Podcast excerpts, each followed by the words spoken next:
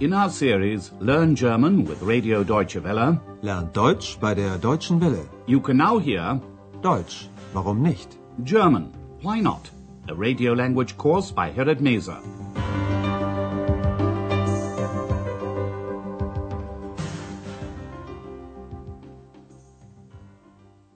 Hello and welcome back.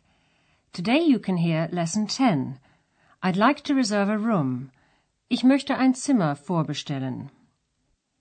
In the last lesson, Frau Berger, Dr. Thürmann and Andreas remembered what happened on the day X disappeared during a boat trip on the Rhine.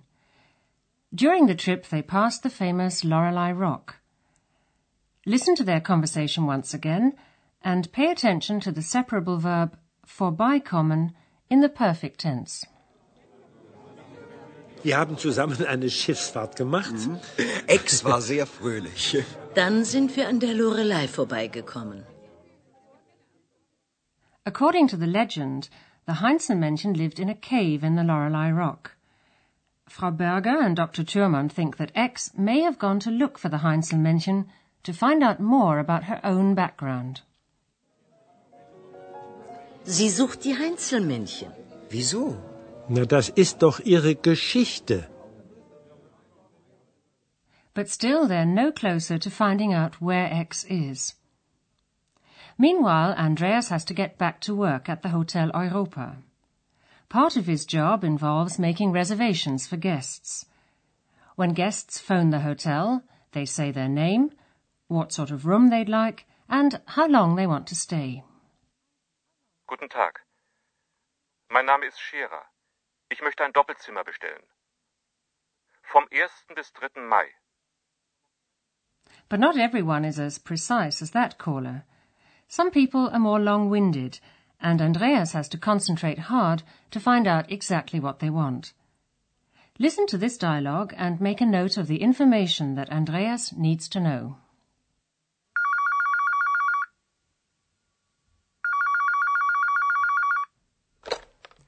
Hotel Europa, guten Tag. Guten Tag, mein Name ist Becker. Ich rufe aus Frankfurt an. Meine Freundin war mal bei Ihnen und sie war sehr zufrieden. Hm, das freut mich. Was kann ich für Sie tun? Also, mein Mann hat gesagt, ich soll Sie anrufen. Wir wollen auch nach Aachen kommen und da möchte ich gern ein Zimmer vorbestellen. Äh, wir kommen mit zwei Kindern. Können die bei uns im Zimmer schlafen? Ja, sicher. Das ist kein Problem. Sei still, Bello. Du kommst natürlich mit. Ja, unser Bello soll auch mitkommen. Bello? Ist das Ihr Hund? Ja, haben Sie ihn nicht gehört? Doch, doch. Aber das ist schwierig. Wissen Sie, normalerweise dürfen Tiere nicht mitkommen. The caller wants to reserve a room for her family. She also wants to bring her dog with her. Listen once again. The woman's name is Frau Becker. She gives her surname and says that she's calling from Frankfurt. Guten Tag, mein Name ist Becker. Ich rufe aus Frankfurt an. She tells Andreas that one of her girlfriends stayed at the Hotel Europa and liked it a lot. Meine Freundin war mal bei Ihnen und sie war sehr zufrieden. Andreas is pleased to hear that and asks the woman what he can do for her. Das freut mich. Was kann ich für Sie tun? Frau Becker comes to the point. She's coming to Aachen and wants to reserve a room at the hotel. Wir wollen auch nach Aachen kommen und da möchte ich gern ein Zimmer vorbestellen. Then she adds she'll be coming with her two children. Wir kommen mit zwei Kindern. And she wants to know whether the children can sleep in her room. Können die bei uns im Zimmer schlafen? That's no problem. The problem is her dog, Bello, who can be heard barking in the background. She wants to bring him along too. Ja, unser Bello soll auch mitkommen. Andreas tells Frau Becker that animals, Tiere, are not normally allowed in the hotel. Wissen Sie, normalerweise dürfen Tiere nicht mitkommen. Frau Becker is surprised and assures Andreas that her dog is well behaved. Listen to the second part of the conversation. How does Andreas react? Wissen Sie, normalerweise dürfen Tiere nicht mitkommen. Aber unser Bello ist ganz brav. Ja. Hm, wann möchten Sie denn kommen? Im Mai. Anfang Mai. Am Freitag. Mhm. Meinen Sie Freitag, den 1. Mai? Ja, Und wie lange bleiben Sie? bis Sonntag.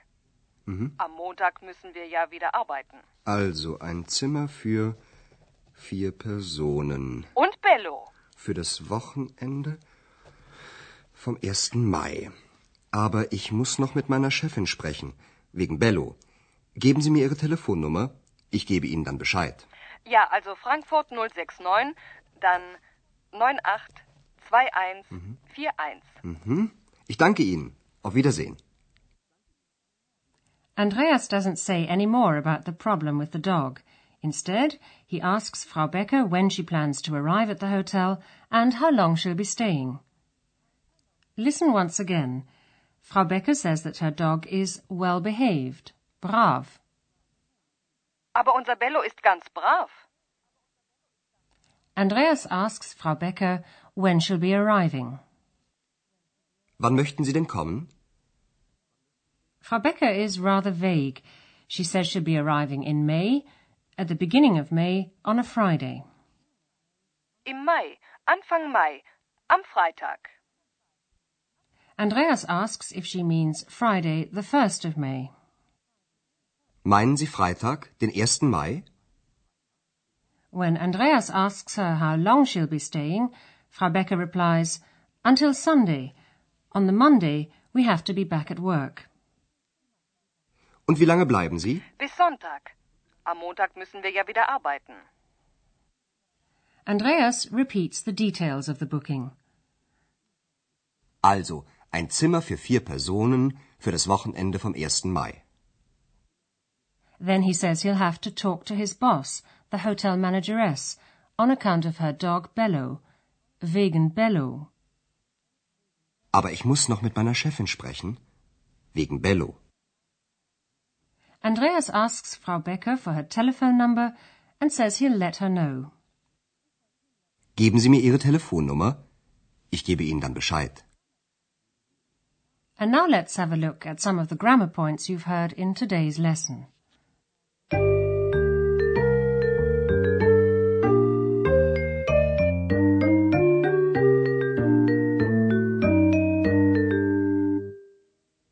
We start with the meanings of modal verbs in German.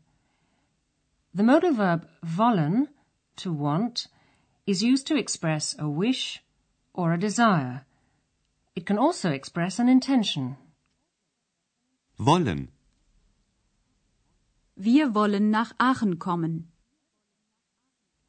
The modal verb mögen, which is commonly used in the form ich möchte, I would like, also expresses a wish or desire. Mögen. Ich möchte. Ich möchte ein Zimmer vorbestellen. The modal verb dürfen, to be allowed to, expresses permission. When used in the negative, it means to be forbidden. Dürfen. Nicht dürfen. Normalerweise dürfen Tiere nicht mitkommen. The modal verb müssen, to have to, expresses a duty or obligation. Am Montag müssen wir ja wieder arbeiten. The modal verb können, to be able to, expresses an ability or capability.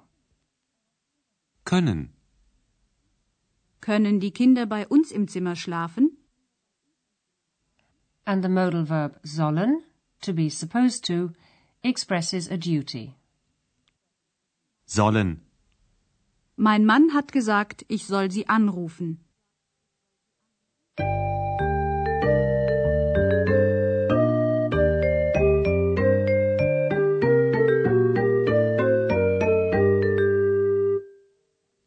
Listen to both dialogues once again from the beginning.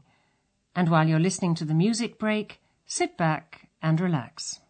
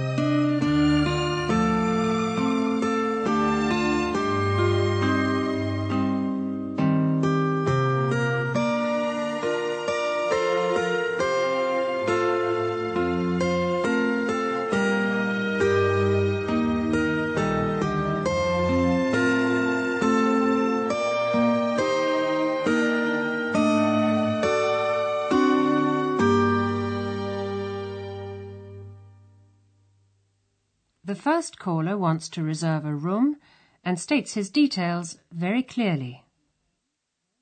Guten Tag. Mein Name ist Scherer. Ich möchte ein Doppelzimmer bestellen. Vom 1. bis 3. Mai. The second caller, Frau Becker, is more long-winded.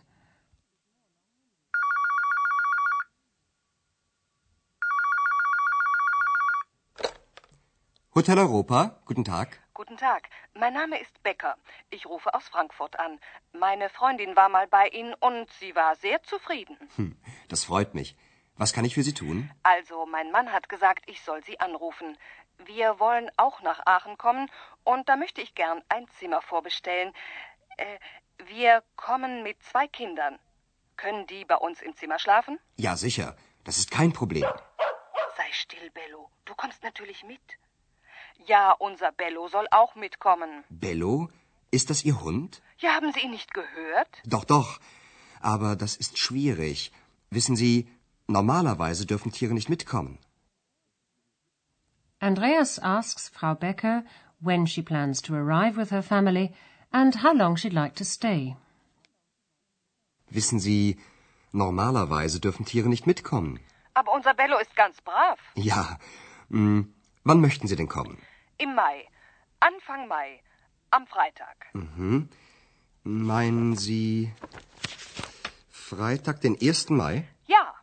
Und wie lange bleiben Sie? Bis Sonntag. Mhm. Am Montag müssen wir ja wieder arbeiten. Also ein Zimmer für vier Personen. Und Bello. Für das Wochenende vom 1. Mai. Aber ich muss noch mit meiner Chefin sprechen. Wegen Bello. Geben Sie mir Ihre Telefonnummer. Ich gebe Ihnen dann Bescheid. Ja, also Frankfurt 069, dann 982141. Mhm. Ich danke Ihnen. Auf Wiedersehen. Well, that's all for today. In the next lesson, you can find out more about X and the Heinzelmännchen. Join us if you can. Until then, it's goodbye for now. You've been listening to our language course, Deutsch, warum nicht? A production of Radio Deutsche Welle in cooperation with the Goethe Institute in Munich.